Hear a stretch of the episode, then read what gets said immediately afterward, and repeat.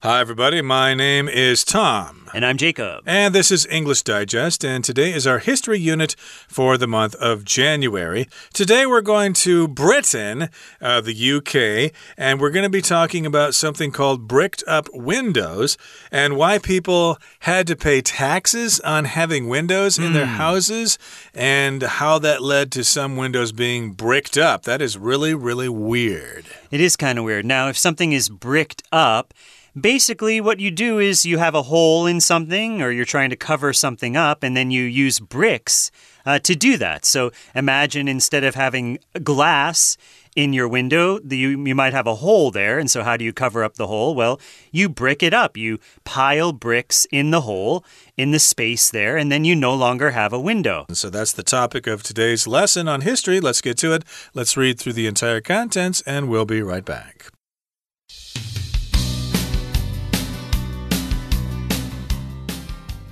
You're walking down a typical residential street in London. You've just spotted an old house with many of its windows bricked up. That's bizarre, you think to yourself. Soon you see a second house with bricked up windows. What's going on? You've just witnessed some interesting consequences of Britain's window tax.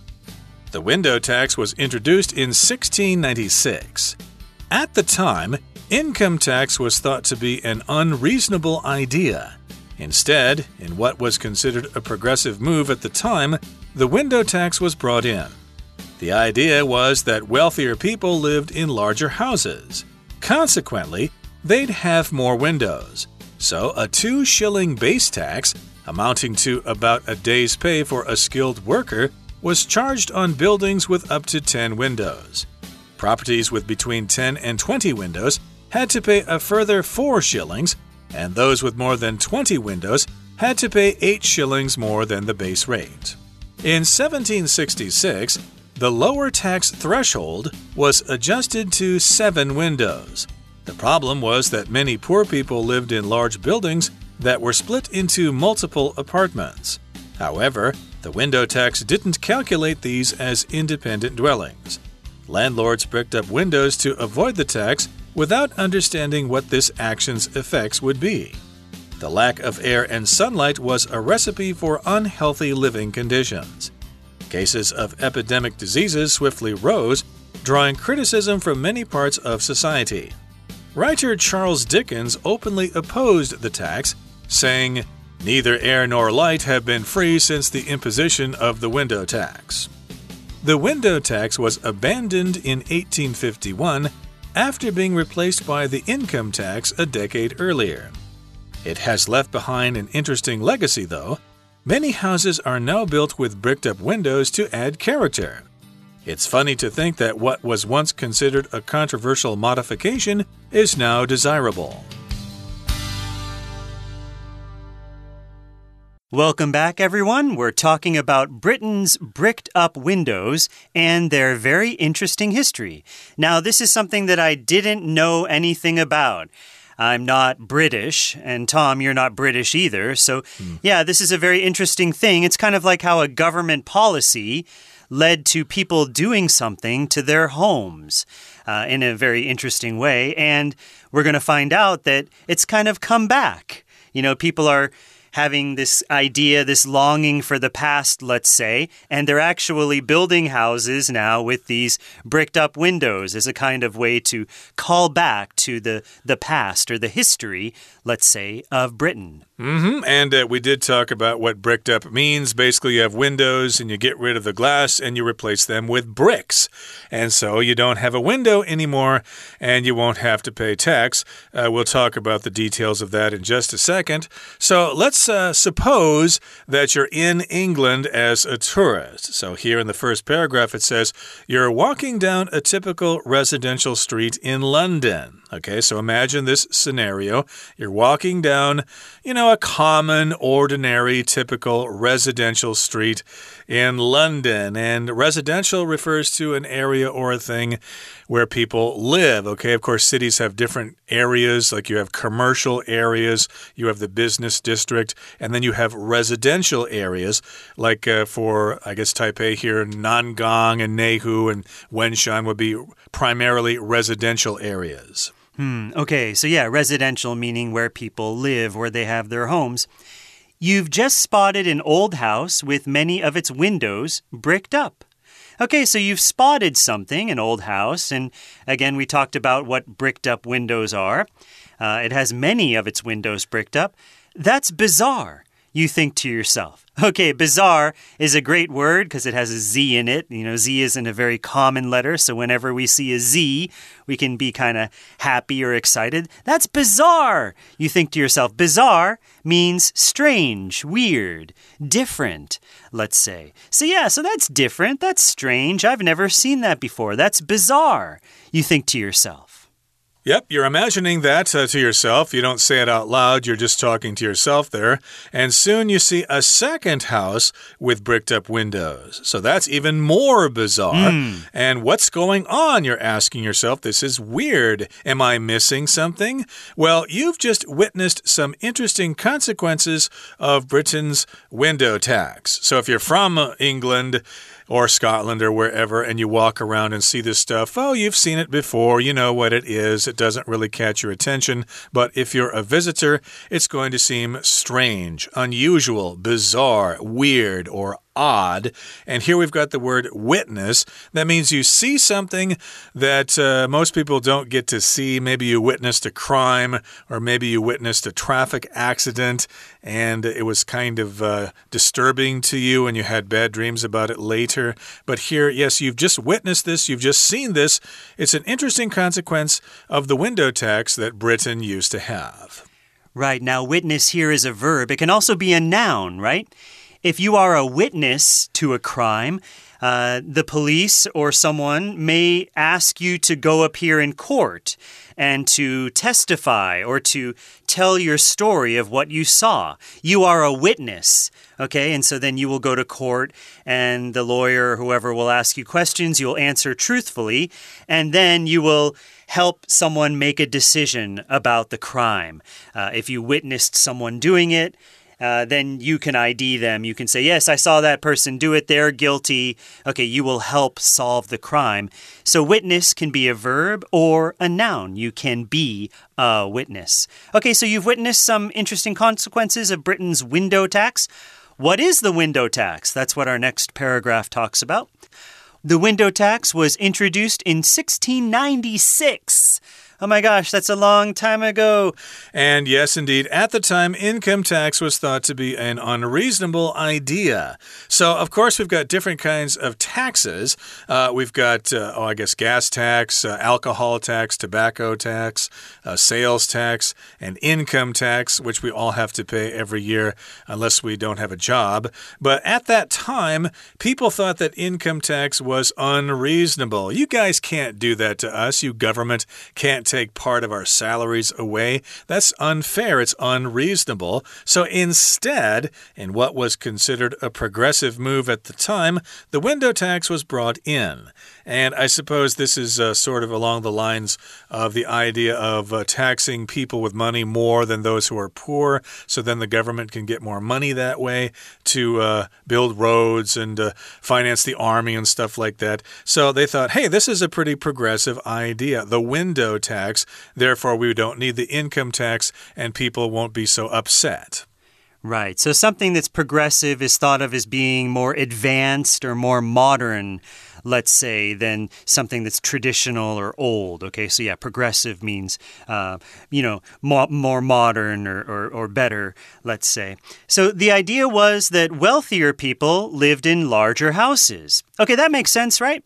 If you have more money, if you're wealthier, you probably have a bigger house than someone who is less wealthy or not as rich, let's say. Uh, consequently, they'd have more windows. Okay, so you have more money, you have a larger house. Larger houses have more windows.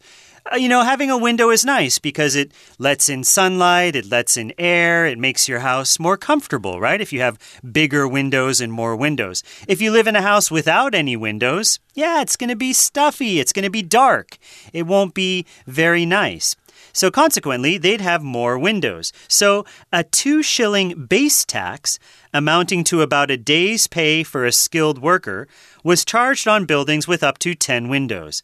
Okay, so we're explaining a little bit about the basis of the window tax. A two shilling base tax. A shilling, I think that's sort of an old fashioned kind of money that they used in England, right? The shilling. No, I think it's one twentieth of a pound, and they don't use that anymore. I think they use uh, cents and stuff like that, or pence maybe. Mm. But in any case, uh, it was a tax basically, and that was the base tax. So if you had a two uh, excuse me, the base tax would be two shillings. Okay, that was the most uh, base form of the tax, the lowest amount you would pay, and that amounted to about a day's pay for a skilled worker. So back then, before inflation, uh, that was actually quite a lot of money. That's Yeah. how much you would make in one day if you were a skilled worker, and that was charged on buildings with up to 10 windows. So if you had a building with up to 10 windows between, I guess, uh, 1 and 10, then you had to pay this tax. And we'll talk more about the window tax as our lesson continues, but uh, we'll take a break now and turn things over to our Chinese teacher. 大家好，我是派老师。今天讲解的是一月份 Unit Five Britain's Bricked Up Windows Have an Interesting History。这是一篇文艺选填的练习题，而文章内容相当有趣。大家有没有看过被砖块堵起来的窗户？ 如果大家有机会到英格兰或苏格兰走走，很可能会看到这种奇特的景象。这些 bricked up windows 背后有段有趣的故事。原来会用砖块堵住窗户是为了避税。好，我们先一起解题吧。请看第一题，我们从题目的前两段开始看起。Soon you see a second house，一直到了 window tax 这边结束。文艺选填的作答技巧就是先判断空格内单字的词性，再根据前后文筛选适当选项。由于空格前面是及物动词 witness，我们需要在选项里找个名词作为 witness 的受词，再按照前后文文意从选项里过滤，我们挑出 B consequences，填入以后检查文句是否通顺，有没有前后连贯。那这句话的意思就是你刚刚见证了英国窗户税有趣的后果。第一题选 B consequences。接着我们看第二题，instead 这个句子，前文提到窗户税是一六九六年开始课征的，当年大家认为所得税并不合理，所得税不能收，取而代之的是当时大家认为相当进步的做法。请看到题目，窗户税怎么了？由于前文才提到窗户税十七世纪末开始课征，我们应该从选项里找个文意相近的，所以选 E，broaden 跟 introduce，i n t r o d u c e 是同义词，都表示推出什么政策做法。The window tax was brought in，窗户税就推出了。第二题选 E，broaden，紧接着是第三题。So 点点点，一直到 Ten Windows 这题，同学不要被中间很长的插入句转移注意力了。主词 a two shilling base tax，两先令的基本税。空格后面是有十扇窗户以上的房子。从前后文我们可以推论出，这里应该是要表达房子如果有十扇以上的窗户，就要课征两先令的基本税。这一题考词语搭配。tax 配上哪个动词表示征收呢？我们选 J charged。 We're going to take a short break now, but please stay tuned. We'll be right back.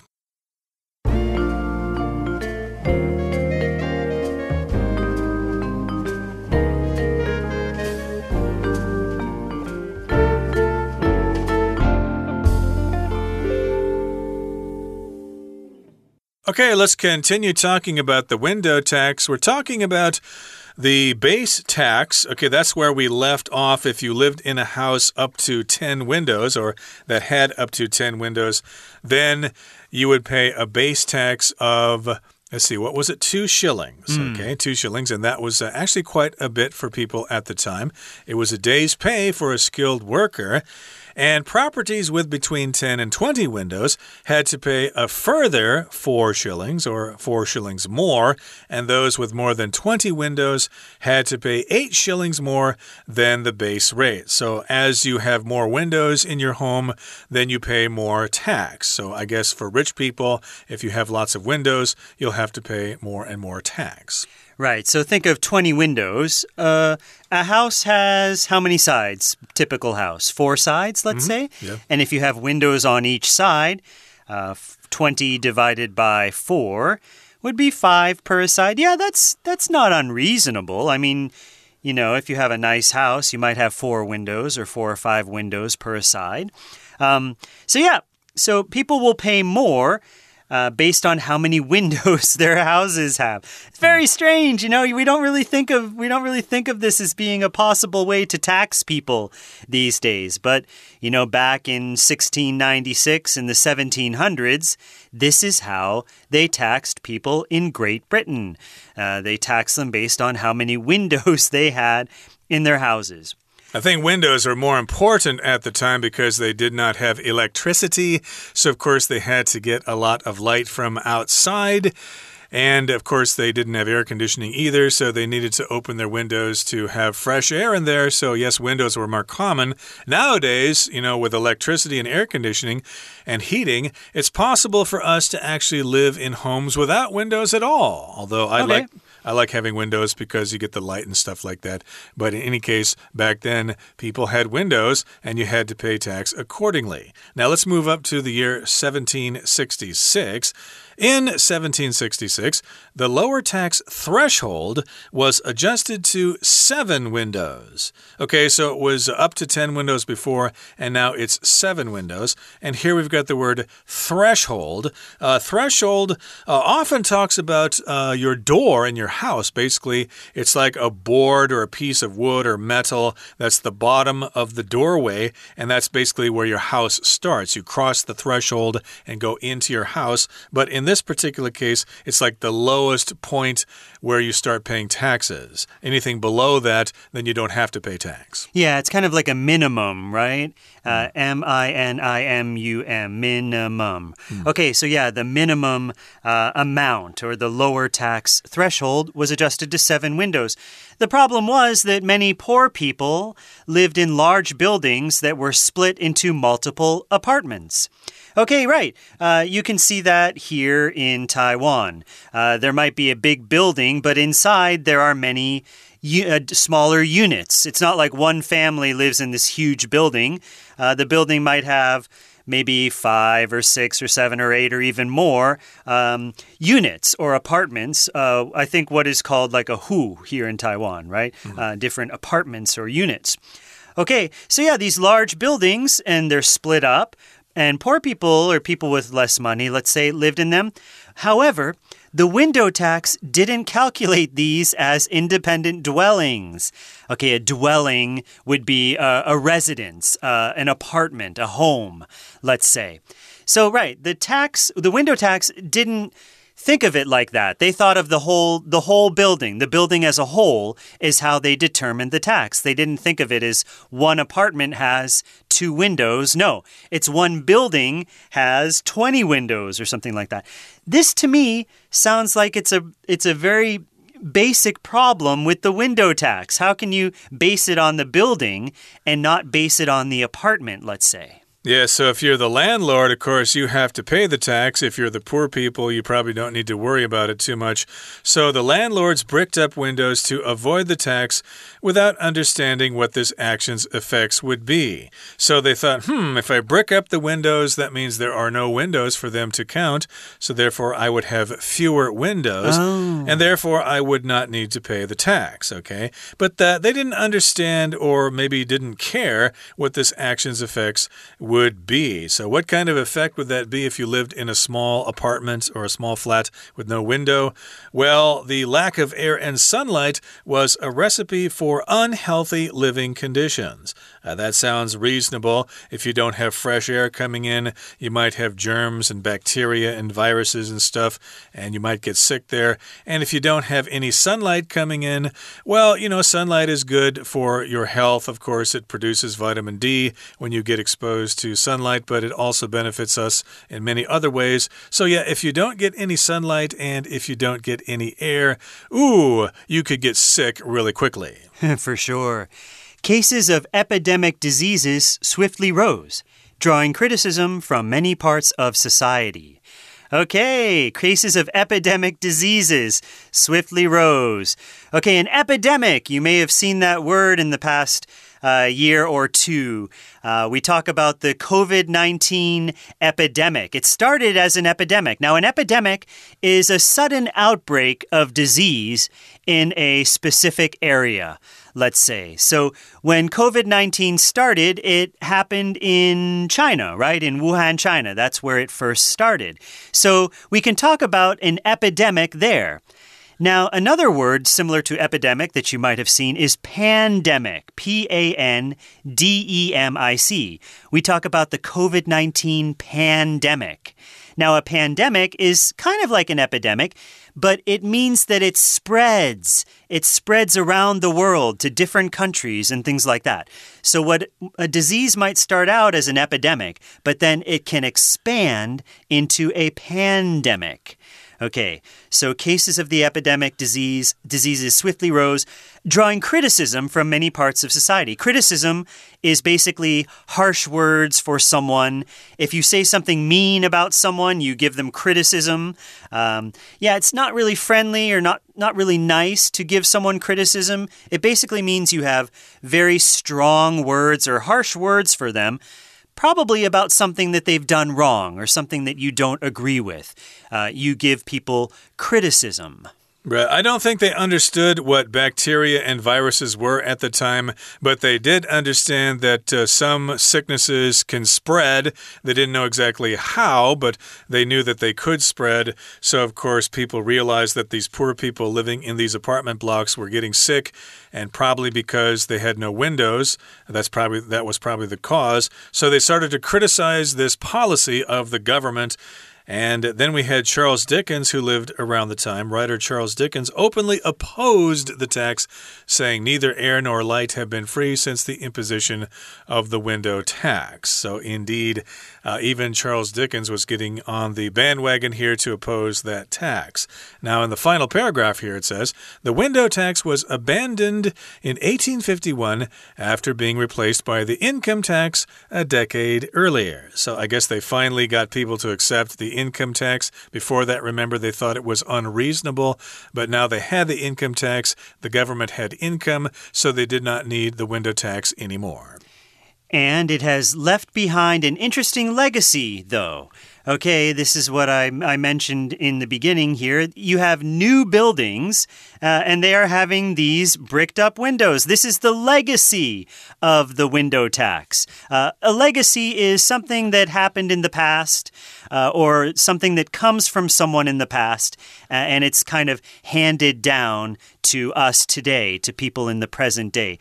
In the US, we often talk about the legacy of slavery. Slavery was a uh, an institution in the U.S. where people were not free, uh, African Americans were not free, and that institution of slavery still has a lot of effects on people's lives today. So we talk about the legacy of slavery. Yeah, but it's left uh, something behind that we still need to think about and we're still affected by.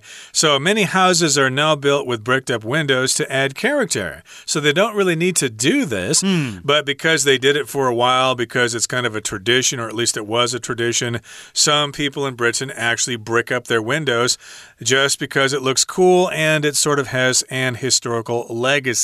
So it's funny to think that what was once considered a controversial modification is now desirable. And remember, something's controversial when people have different opinions about that thing, especially in society. Uh, here in Taiwan, like uh, relations with China, uh, that's something very controversial. Mm. Different political parties have different ideas about that. Or in the United States, gun control is controversial. Some people think we need to control them, other people say, no, we need to have our guns to defend ourselves. so, of course, uh, that's controversial as well. And, uh, of course, you might see that if you're a tourist in good old old England. Okay, that brings us to the end of our discussion for today. Let's listen now to our Chinese teacher. 接着第四题，In 1766这个句子，意思是说，一七六六年窗户税门槛空格到七扇窗户。请注意，上一段文章提到，房子如果有十扇以上的窗户，就要苛征窗户税。这等于说。纳税的门槛原本是十扇窗户，到了一七六六年又再变七扇，等于门槛调降了。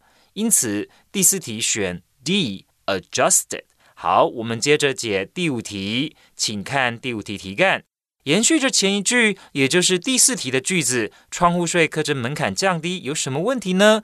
问题在于很多清寒人口居住在大房子里，可是这些大房子是分割成很多空格。我们知道介系词 into 之后必须是名词，再进一步用文意筛选，大房子切割成很多公寓套房。因此第五题我们选择 G apartment。再来第六题。第六题，按照文法判断，应该在定冠词之后 of 之前填入名词。现在我们再用文意判断。前文提到，即使房东把大房子切割成空间较小的公寓套房出租，政府并不会因为同一间大房子里有不同的承租户而有不一样的做法。所以，房东为了避税，把房子用砖块堵了起来。请大家想想，窗户堵住以后，空气和阳光会怎么样呢？就缺乏阳光和空气了，因此第六题选 A lack。我们接着看第七题，cases of epidemic diseases swiftly 怎么样呢？没有阳光，缺乏空气对流，形成的生活条件会危害身体健康。流行病的病例很快的空格，引发社会各界批评。从文法判断，主词是 cases of epidemic diseases。这个句子还需要动词，考量前后文连贯，因此第七题选 C rose。这是不及物动词 rise 的过去式，表示增加。第八题，窗户税在一八五一年空格，在于此十年之前呢，是由所得税所取代。Be 动词过去式 was 之后，我们可以填形容词作为主词补语，或过去分词做被动语态。考量前后文，所以第八题选 F abandoned。窗户税在一八五一年废止。接着，请看第九题，依据文法，我们需要一个过去分词造成现在完成式。根据前后文，我们选择 I left behind，表示然而。这留下了很有趣的文化遗产。第九题选 I。最后第十题，第十题空格，What was once considered a controversial？啊，过去一度被视为有争议的什么？可填名词作为补语。考量文意，我们选 H modification。以上就是我们针对这一篇文意选填所做的解题讲解。谢谢。